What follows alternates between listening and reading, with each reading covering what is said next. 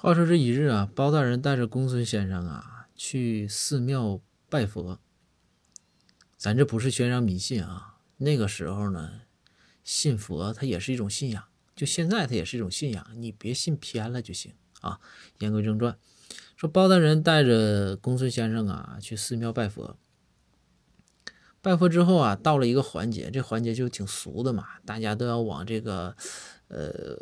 功德箱里面是不是扔一些钱啊？香火钱。这包大人和公孙先生啊扔了一些，然后紧接着又看有一个人呢也扔了一些面值啊特别大。这个时候包大人就急眼了，说这么大面值，心里想这么大面值，那包大人怒了，就憋不住了。包大人说：“哎哎哎，那那那人注意素质啊！功德箱你怎么能往里边扔冥币呢？对吧？”你想烧，你上别的地方烧去。这佛祖你能欺骗吗？有没有点素质？